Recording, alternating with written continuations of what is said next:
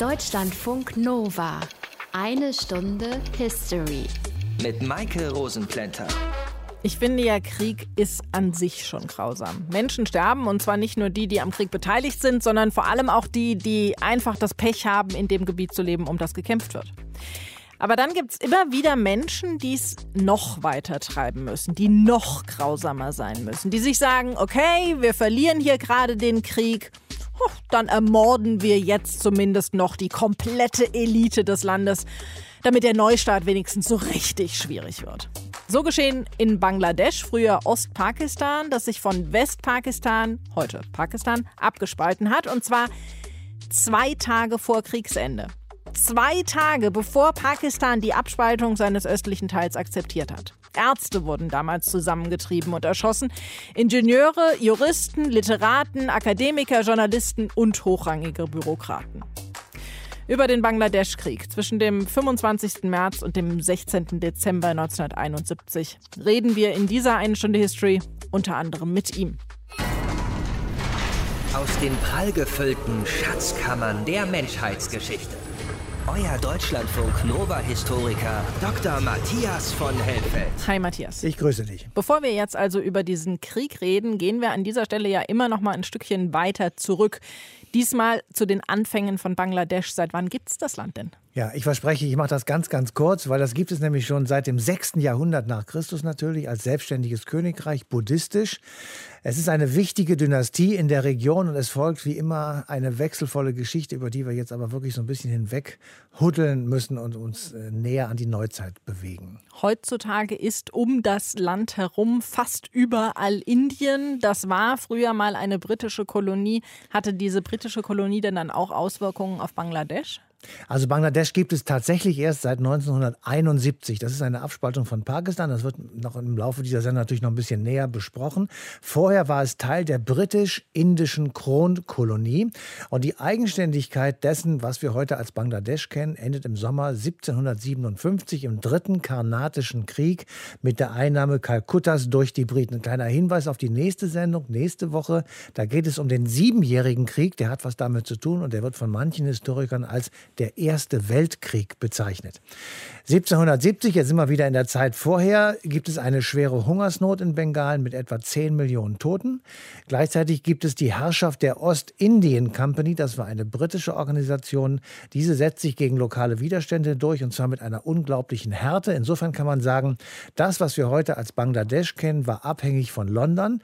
Es wurde ökonomisch ausgebeutet und dadurch wurde eben verhindert, dass sich eigene Strukturen herausgebildet haben. Das klingt irgendwie nach ziemlich schlechten Voraussetzungen, um sich als Land weiterentwickeln zu können sehr schlechte Voraussetzungen und es hat auch entsprechende Aufstände gegen diese Kolonialherrschaft der Ostindien Company äh, gegeben, Mitte des 19. Jahrhunderts.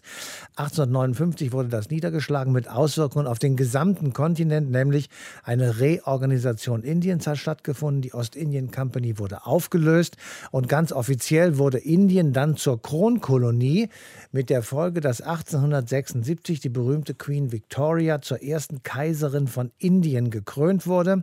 England versuchte dann in den Folgejahren eine enge Bindung an die indische Oberschicht herzustellen, aber, und das hat Folgen bis äh, lange Zeit danach, es verabsäumte wirtschaftliche bzw. gesellschaftliche Reformen durchzuführen. Das Ganze hat sich dann aber 1905 geändert und Bengalen wurde von den britischen Kolonialherren geteilt. Warum das denn? Also vordergründig haben sie das gemacht, um dieses sehr, sehr große Land besser verwalten zu können. Ein Vergleich, es ist etwa so groß wie Frankreich, hat aber doppelt so viele Einwohner wie Frankreich. Also entstand 1905 die Provinz Bengalen mit den heute zu Indien gehörenden Provinzen, die an die Landesgrenze von Bangladesch stoßen und die Provinzen Ostbengalen und Assam, die dem heutigen Bangladesch ungefähr jedenfalls entsprechen. Und das alles hat natürlich einen indischen Nationalstolz provoziert. Indische Nationalisten haben dagegen agitiert, dass dieses berühmte Divide et Impera, also Teile und Herrsche durch die britischen Kolonialherren durchgesetzt wurde.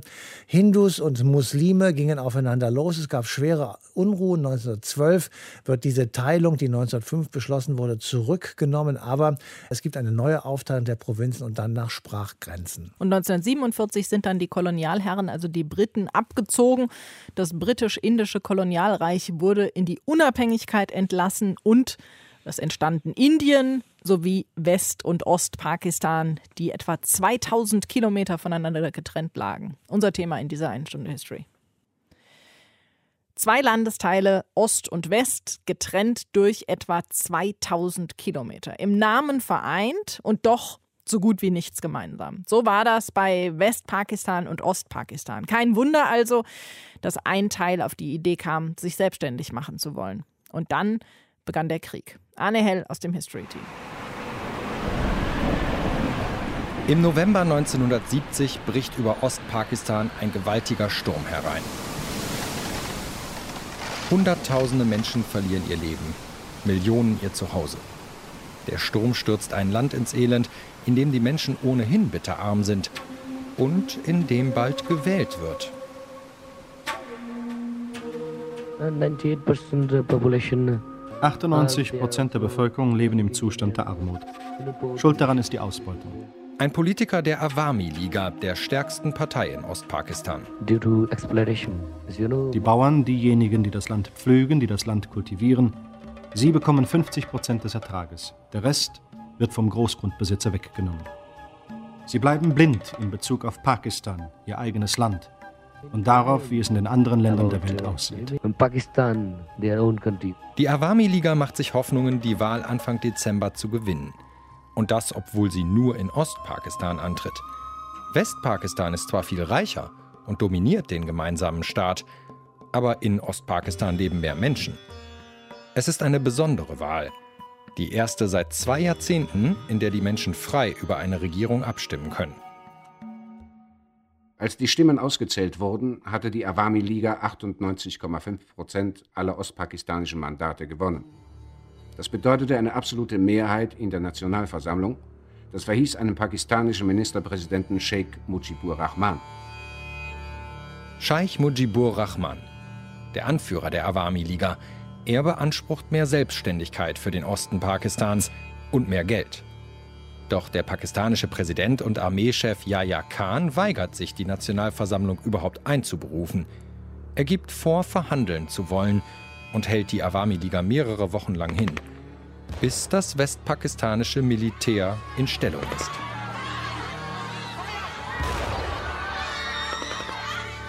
In der Nacht des 26. März 1971 beginnt das Töten.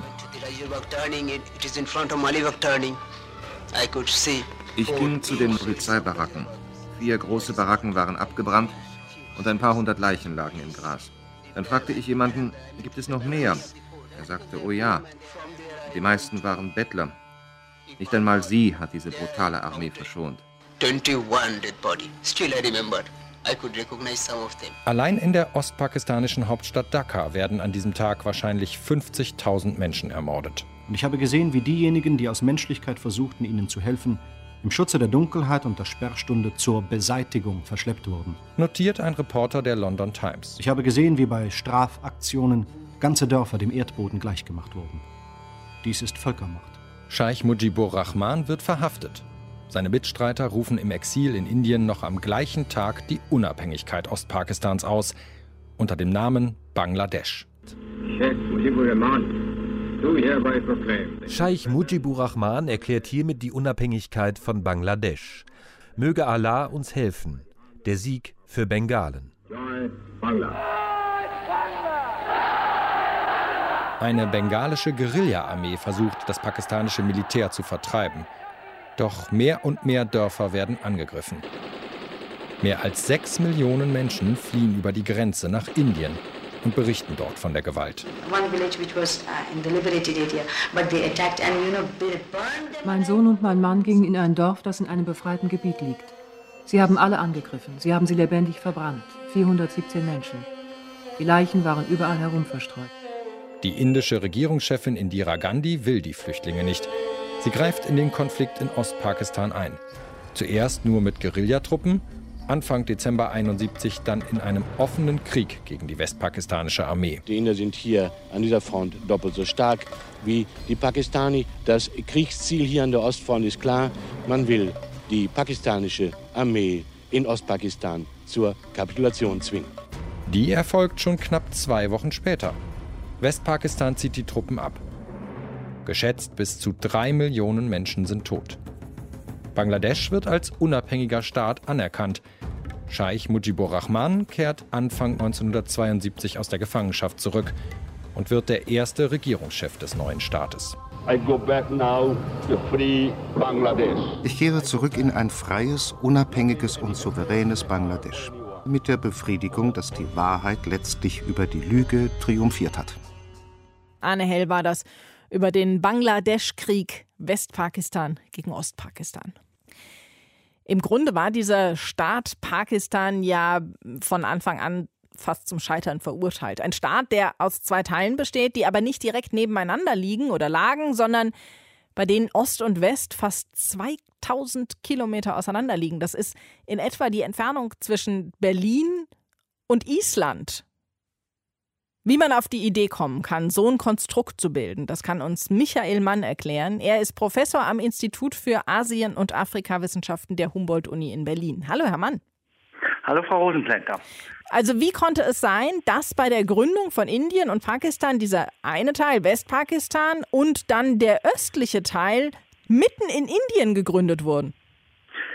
Naja, mitten in Indien gegründet wurden sie nicht, sondern es gab einen Teilungsplan, der 1900 35, 36, also sagen wir grob in den 30er Jahren immer konkreter wurde und was mit der Wahrnehmung der indischen Gesellschaft durch die britischen Kolonialherren zu tun hatte, nämlich man dachte sich, dass die indische Gesellschaft eigentlich durch zwei große Religionsgruppen definiert ist. Einmal die Hindus und das andere sind die Muslims.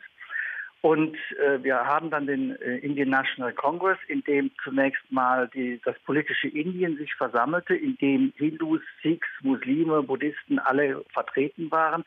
Aber was eingeführt wurde, waren die Minderheiten. Also die Überlegung, demokratisch abzustimmen, bedeutet auch, dass es Minderheiten gibt. Und die Muslime sahen sich nun in der Minderheit numerisch was sie sich aber gefühlt nie taten. Und es darüber entstand sozusagen ein muslimisches Bewusstsein, was sich auch in einer politischen Partei niederschlug und was sich schließlich 1942 äh, dann, als die All India Muslim League die Forderung nach einem Heimstätte für Muslime auf dem indischen Subkontinent endete. Das veranlasste die Briten dann 1947 eine Kommission einzusetzen, die Britisch-Indien dann im Nordwesten, wo sehr viele Muslime lebten, und im Osten, wo man auch über Bevölkerungszählungen wusste, dass es auch dort viele Muslime gibt, eine Grenzziehung vorzunehmen und zwar auf Distriktebene. Und so wurde äh, gerade im, im Westen wie im Osten dann auf Distriktebene entschieden, wo mehrheitlich Muslime waren, kommt zum östlichen Landesteil beziehungsweise kommt dann zu Indien oder auf der westlichen Seite äh, dann eben mehrheitlich muslimisch kommt zu Westpakistan und die anderen Distrikte bleiben in der Indischen Union. Dort, wo Muslime konzentriert lebten, haben wir dann also zwei Landesteile. Und die Idee war, die dahinter steckte, dass man eben einen Staat haben möchte. Man kam gar nicht auf die Idee, zwei Staaten zu gründen oder noch mehr Staaten. Das heißt, die Religion hat die zwei Staaten verbunden, aber wie war denn sonst das Verhältnis zwischen diesen beiden pakistanischen Landesteilen? Naja, noch nicht mal die Religion hat sie eigentlich verbunden, weil das, was heutzutage oder was auch damals schon als Islam in, in Pakistan äh, gepflegt wurde, das hat mit dem Islam, der in, in Bangladesch gepflegt wird, recht wenig zu tun. Das ist eine, hat einen ganz anderen äh, kulturell-religiösen Hintergrund. Kulturell gesehen waren die beiden Landesteile sowieso von vornherein verschieden, weil wir haben es in Bangladesch mit einem, äh, das was später Bangladesch, Entschuldigung, wurde, also Ostpakistan, haben wir es mit einem mehr oder weniger geschlossenen Kulturraum zu tun, mit Bengali, einer gepflegten alten Sprache, in der es auch eine eigenständige Literatur seit dem 19. Jahrhundert spätestens gibt. Und wir haben äh, das, was später dann äh, Pakistan wurde oder Westpakistan, eigentlich wirklich ein abgetrennt vom westlichen Indien mit dem Problem, dass dort ähm, Urdu als Nationalsprache festgelegt werden sollte. Urdu, das in Pakistan aber keine drei Prozent der Bevölkerung sprachen sodass also von vornherein 1947 eine große Diskrepanz zwischen dem westlichen Teil und dem östlichen Teil äh, vorhanden war. Das heißt, es gab auch gar nicht so etwas wie eine nationale Identität, oder? Nein, überhaupt nicht. Also das ging an, zu Beginn schon mit der sprachlichen Diversität los, dass sie im westlichen Teil Pakistans äh, viele Sprachen hatten, von Gurmukhi, das was im Punjab gesprochen wird, über die Pashtun-Sprache, über Sindhi im Süden und dann hatten sie eben in Bengalen äh, oder in Ostpakistan das Bengalische als Sprache. Aber was dann noch dazu gekommen ist, was die Diskrepanz hat schärfer werden lassen, das ist eigentlich das westliche Pakistan, in dem auch das Militär dominierend war, in dem die Politik dominierend war, wo die Eliten saßen, dass die äh, das östliche Pakistan, den östlichen Landesteil oder den East Wing, wie man ihn auch immer nannte, eigentlich als landwirtschaftlichen Annex sahen, der also Jute lieferte, der Reis lieferte und die ähm, Ostpakistaner auch ein bisschen als hinterwäldlerisch. Das ließ sich aber auch schon wieder mit der Religionspraxis zum Beispiel äh, begründen. Ja? Also man empfand in Islamabad, der gemeinsamen Hauptstadt, äh, empfand man aber das, was in Dhaka, also in der östlichen Landeshälfte gemacht wurde, immer als rückständig. Und man hat das östliche Pakistan auch tatsächlich, was die Repräsentanz anbelangt, in Wirtschaft, in Politik und Militär stets Kurs gehalten. Als dann dieser Unabhängigkeitskrieg von Bangladesch ausgebrochen ist, haben sich die USA ziemlich rausgehalten, Indien nicht. Die haben auf Seiten Ostpakistans, also heute Bangladesch, eingegriffen. Warum für diese Seite? Naja, weil man hatte ja gegen Pakistan schon zwei Kriege geführt, 1947, 48 und dann nochmal 1965. Jedes Mal ging es um die Kaschmir-Frage, also eigentlich eine Auseinandersetzung, die im westlichen Landesteil äh, um die Nordgrenze geführt wurde oder die Zugehörigkeit von Kaschmir, was Ostpakistan eigentlich überhaupt nicht betroffen hat.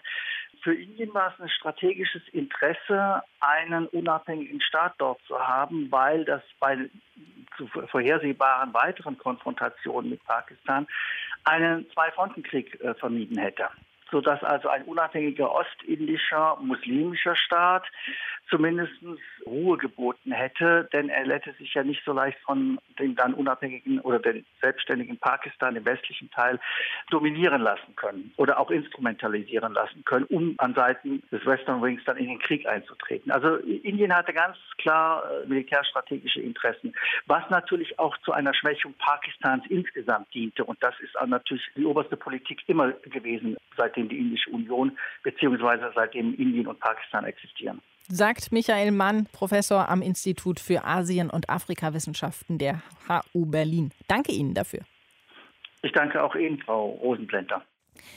1947 also wurde das britisch-indische Kolonialreich aufgeteilt. Indien und Pakistan werden gegründet. Matthias, warum wurde da nicht einfach auch Bangladesch gegründet? Warum musste es diese Aufteilung geben auf zwei pakistanische Landesteile? Dem Ganzen lag ein Plan zugrunde, nämlich der Mountbatten-Plan, benannt nach Herrn Mountbatten, der diesen Plan entwickelt hat. Und der teilte Britisch-Indien in zwei Teile auf, und zwar in Muslime und in Hindus. Zwei, also Religionen im Grunde. Im Grunde ausschließlich Religion, zwei unabhängige Nachfolgestaaten. Und strittig waren eigentlich nur zwei Gebiete. Das Punjab, heute im Norden Indiens an der Grenze zu Pakistan, nahe der Stadt Lahore. Das war einstmals die Hauptstadt des Punjab. Und Bengalen, heute Bangladesch, zwischen Indien, Myanmar und China. Und wie ging es dann mit dem Gebiet weiter? Es wurde ein indischer Bundesstaat Westbengalen. Und dieser indische Bundesstaat Westbengalen, das ist mehrheitlich einer, der von Hindus bewohnt wurde. Er ist Teil von Indien und eben hinduistisch. Gleichzeitig entstand das muslimisch besiedelte Ostpakistan, also eine Teilung im Prinzip wie in der gesamten britischen Kronkolonie. Und dann war da dieser über fast 2000 Kilometer getrennte Staat Pakistan. Ja, der war in zwei Teile geteilt und das ist allein schon von der, vom Anblick her irrsinnig. Dazwischen liegt Indien, Westpakistan, das heutige Pakistan beansprucht aber den Führungsanspruch eben auch in Ostpakistan. In Ostpakistan aber lebt die Hälfte der Gesamtbevölkerung. Also da leben viele Menschen, dort ist großes Land, aber die Menschen werden eben nicht so repräsentiert in der Staats- und in der Armeeführung. Zudem gab es einen Sprachenstreit. Überall sollte Urdu gesprochen werden, das war die Amtssprache in Westpakistan. Und dagegen wandte sich dann die Bewegung für die bengalische Sprache. Also es gibt Zoff vom ersten Tage an. Ja, und das Verhältnis der beiden Landesteile, das war ja auch nicht unbedingt eng, das haben wir ja eben schon gehört. Wie das Verhältnis Bangladesch zu anderen Staaten dieser Welt war, das hören wir gleich. Vor dem Bangladesch-Krieg hatte Deutschland diplomatische Beziehungen zu Pakistan. Und dann kam der Krieg und die furchtbaren Kriegsverbrechen und die Unabhängigkeit Bangladeschs. Ja, und dann?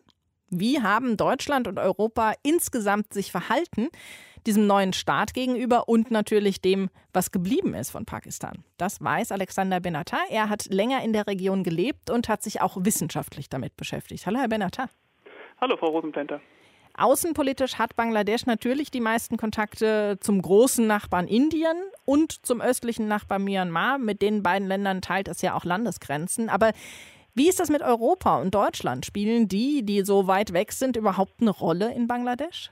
Natürlich ist Deutschland für Bangladesch weniger bedeutend als seine Nachbarn Indien oder Myanmar. Aber trotzdem ist Deutschland und sind die europäischen Staaten bedeutende internationale Partner für Bangladesch vor allen Dingen im Bereich von Handel und Entwicklungszusammenarbeit. Tatsächlich ist Deutschland nach den USA das zweitwichtigste Exportland für Produkte aus Bangladesch.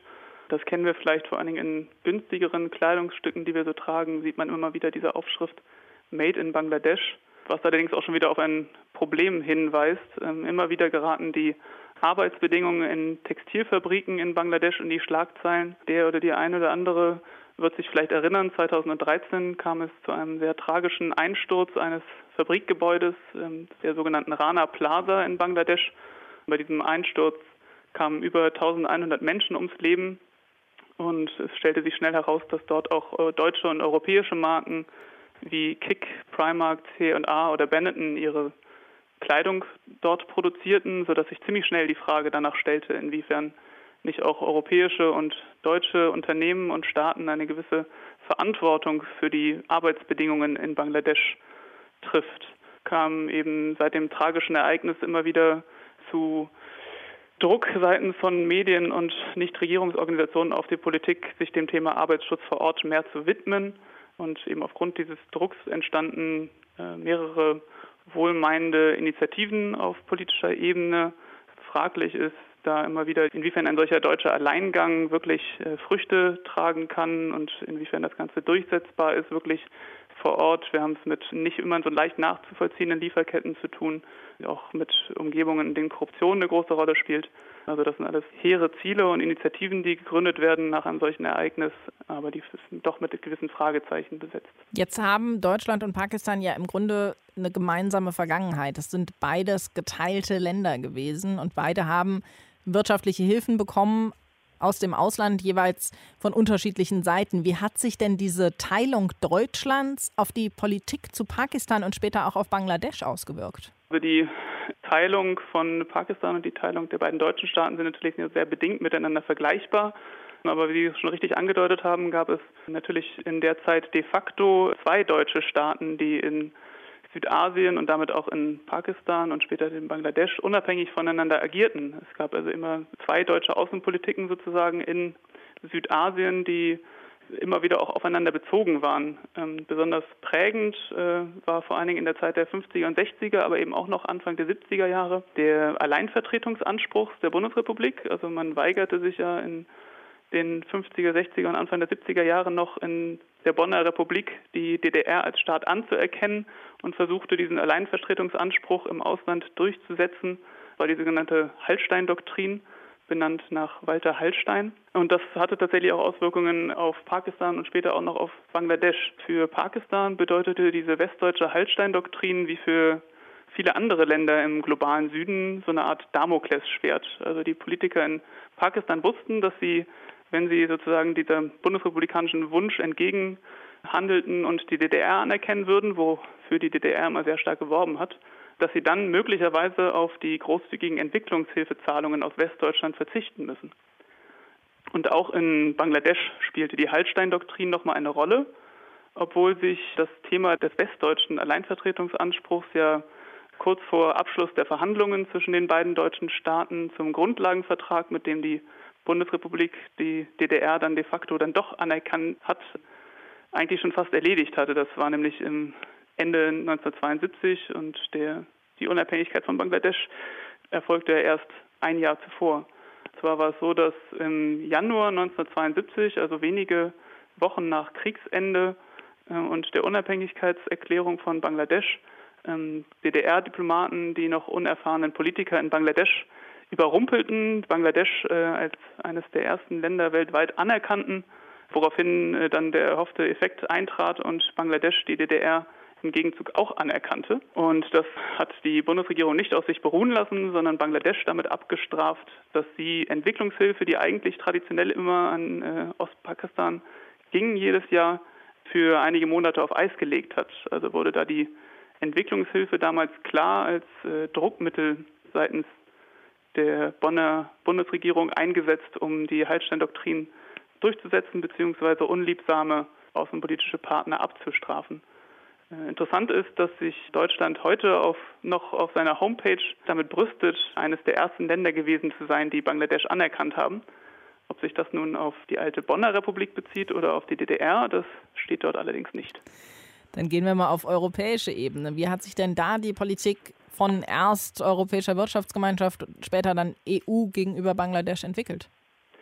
Also die ähm, erste Aktion der EWG-Länder, das waren damals eben die Bundesrepublik, Frankreich, Italien und die drei Benelux-Staaten, bestand Anfang 1962 darin, dass sie tatsächlich die Bundesregierung daran unterstützt haben, ihre Hallstein-Doktrin in Südasien durchzusetzen. Sie haben, also die EWG-Staaten haben ihre eigene Anerkennung von Bangladesch koordiniert, um Indien wiederum davon abzuhalten, die DDR anzuerkennen. Damit taten sie vor allen Dingen der Bundesregierung einen Gefallen. Sie fürchtete, Indien könnte die DDR aus Dankbarkeit für ihre Solidarität mit Bangladesch anerkennen. Indien hatte die Bangladeschis ja unterstützt in ihrem Kampf um die Unabhängigkeit. Und um diesen Effekt zu verhindern, dass eben Indien die DDR anerkennen würde, bot die Bundesregierung Indien die Anerkennung von Bangladesch durch die EWG-Länder, was diese eben auch taten und ähm, sich damit eben einbinden ließen in die westdeutsche Politik zur Durchsetzung der Hallstein-Doktrin. In den letzten Jahren, also seit die EWG gibt es ja nicht mehr, aber eben die EU als Nachfolgeorganisation, da kam es zuletzt zu äh, bestimmten Erfahrungsaustausch zwischen der EU und Bangladesch über den Umgang mit Fluchtbewegungen. Ähm, die EU hat daher seit spätestens 2015 Erfahrungen mit Fluchtbewegungen aus Nordafrika und Syrien gemacht, Bangladesch wiederum mit den Rohingya, die aus Myanmar vertrieben wurden. Und außerdem setzt sich die EU ähnlich wie Deutschland für besseren Arbeitsschutz in Bangladesch ein. Es bestehen zudem Kooperationen im Energiesektor, Bildungsbereich und auch zur Demokratieförderung. Insgesamt zahlt die Europäische Union pro Jahr über 100 Millionen Euro bilaterale Entwicklungshilfe an Bangladesch. Das hat eine, eine ähnliche Größenordnung, in der auch die Bundesrepublik jedes Jahr Hilfszahlungen an Bangladesch leistet. Alexander Benatar war das über das Verhältnis zwischen Pakistan, Deutschland, Bangladesch und der EU. Danke Ihnen für die Information. Sehr gerne.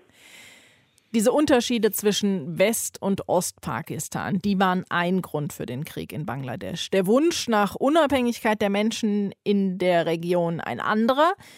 Und ein Zyklon spielt auch noch für eine Rolle. Matthias, warum das? Was für eine? Ja, das war ein Zyklon, das muss man kurz davor noch sagen, der Kategorie 3, der am 12. November 1970 über das Land fegte mit 205 Kilometer Spitzengeschwindigkeit. Er löste schwere Sturmfluten im Gangesdelta und Zerstörungen ungeheuren Ausmaßes aus. Es gibt Schätzungen, die sagen, bis zu 500.000 Tote hat dieser Zyklon gefordert. Es gab internationale Hilfe von den Vereinigten Staaten am meisten. Die Bundesrepublik schickte Hilfsgüter und Hubschrauber. Auch Indien gab Hilfe, obwohl die politischen Beziehungen sehr angespannt waren und Indien natürlich im Süden des Landes auch davon betroffen war. In dieser Aufzählung fehlte jetzt Pakistan.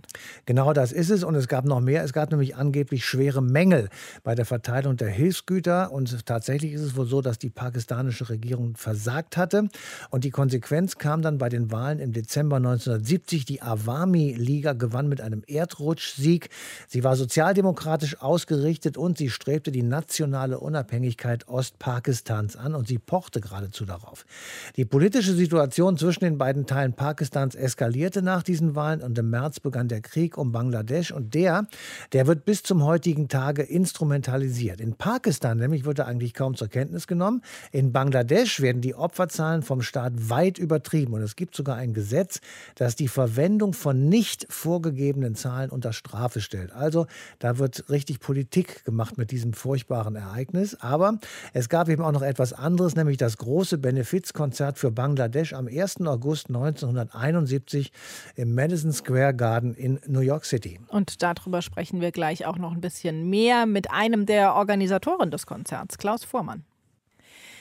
Versetzt euch mal kurz zurück in die 70er oder vielleicht besser guckt mal die Plattensammlung eurer Eltern durch. Wir machen jetzt mal ein bisschen Name-Dropping hier bei Deutschlandfunk Nova. Madison Square Garden, das ist ja schon als Location eine ziemlich coole Sache. Und dann die Liste der teilnehmenden Künstler. George Harrison war dabei, Ringo Starr, Eric Clapton, Bob Dylan. Damals alles absolute Musikstars. Und sie alle standen im Madison Square Garden auf der Bühne, um Geld zu sammeln für die Menschen, die unter dem Bangladesch-Krieg am meisten zu leiden hatten. Und wir hören jetzt gerade mal kurz rein.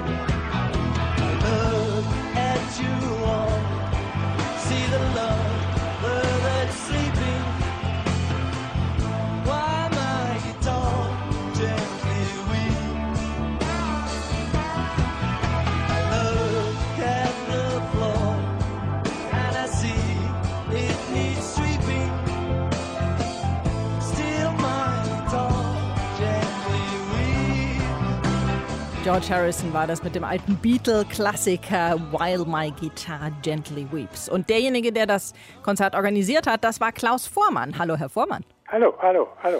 Wer hatte denn die Idee, ein Hilfskonzert für die Opfer vom Bangladesch-Krieg zu organisieren? Na, erstens mal war das nicht nur ein Krieg, es war ja auch die Flut. Es war ja eine irre Katastrophe, Krieg und Flut zur gleichen Zeit und die brauchten dringend Geld. Und Ravi Shankar ist ein Freund von George Harrison. Sie haben sich also sehr eng befreundet und Ravi hatte George von dem Leid erzählt. Und dann sagte Ravi, er wollte ein Konzert machen, um Geld dafür zu sein. Und da sagt George, Mensch, da mache ich doch mit und dann organisieren wir das. Also George das für den Ravi gemacht. Und okay. natürlich für Bangladesch, klar. Damit haben wir schon ein paar Namen genannt. Wer war denn außer denen, die wir jetzt schon genannt haben, noch dabei? Ach Mensch, die meisten Leute kennen die ja nicht. Zum Beispiel Don Preston kennt keiner. Leon Russell weiß ich nicht, ob der erwähnt war. Und Billy Preston vielleicht auch. Und Badfinger, die Gitarristen. Und natürlich eine tolle Truppe aus Los Angeles, die Saxophon spielen, wie äh, Jim Horn und seine Leute. Das war toll. Das war toll, weil die alle gekommen sind, ohne dass sie bezahlt wurden. Normalerweise, wenn heute so ein Konzert läuft, dann ist es meistens, ah, ich habe gerade meine Platte draußen, ich werde, das passt ja jetzt gut, da werde ich mal Ja sagen. Aber da sind alle gekommen, ohne überhaupt Geld dafür zu kriegen und natürlich ohne irgendwas, keine Promotion für irgendwelche Sachen. Und es war ja auch die Creme de la Creme des Musikbusiness in der Zeit, ne? Naja, zumindest ein Teil davon. Eric, klar, Eric Clapton, George, und natürlich Dylan. Ich weiß nicht, ob die jungen Leute heute noch Dylan kennen, aber ich kann nur sagen, boah, kauft euch die letzte Scheibe. Es ist fantastisch, was der Mann leistet und macht. War es denn schwer, diese Menschen für das Konzert zu organisieren? Erstaunlicherweise nicht. Es waren sogar so, dass mehr Leute dann kommen wollten. Zum Beispiel, wir wussten nicht, wie wir Eric erreichen, Eric Clapton. Und Nu, als die Leute das hörten, standen da äh, Pete Frampton, äh, Jesse Ed Davis und noch andere Gitarristen waren alle da, die wären sofort auf die Bühne gegangen und hätten mitgemacht. Was haben die sich davon erhofft? Also warum, was war deren Motivation, da auf die Bühne zu gehen? Naja, klar, mit dabei sein ist klar. Nicht? Das war einfach erstes Mal gehört haben, dass es für Bangladesch war. Und es ist nicht so, dass die Leute nicht wussten, dass Bangladesch in, in Not war. Aber viele haben natürlich gesagt, Mensch, da helfen mit George auf der Bühne, das ist doch fantastisch. Wie war dann die Resonanz auf das Konzert? Naja, erstens mal das Publikum natürlich hundertprozentig begeistert und auch die, die, denn Ravi hat ja im Vorprogramm mit seinen Leuten auch gespielt und die haben ganz lieb alle zugehört, obwohl das nicht gerade deren Musik war, aber die waren ganz lieb und haben da nicht irgendwelche Krawalle gemacht oder mit Tomaten geschmissen. die waren alle so positiv drauf und konnten natürlich nicht warten, bis dann eben die, die Stars, George und Bob Dylan auf die Bühne kommen. Und im Nachhinein dann? Im Nachhinein war es so, dass Leute sehr skeptisch waren und sagten, na, ob das Geld wohl auch wirklich dann dahin kommt, ob das wohl auch alles stimmt. Und da kann ich nur zu sagen, dass George alles versucht hat, dass das Geld direkt dahin geht. Und er hatte auch Gegenwind, zum Beispiel vom Alan Klein, das war der Manager sozusagen zu der Zeit, der natürlich dann wollte, dass die Einträge vom, von dem Plattenverkauf nicht dahin gehen, und der Joe sagt, nee, nee, nee, alles, ganz egal. Nicht nur das Konzert, sondern alle Plattenverkäufer, ob CDs oder DVDs oder was auch immer daher dabei rauskommt, das geht alles nach Bangladesch. Klaus Vormann hat uns erzählt, wie es war, mit Weltstars ein Konzert für die Opfer des Bangladesch-Kriegs zu organisieren. Danke Ihnen für das Gespräch. Okay, gerne.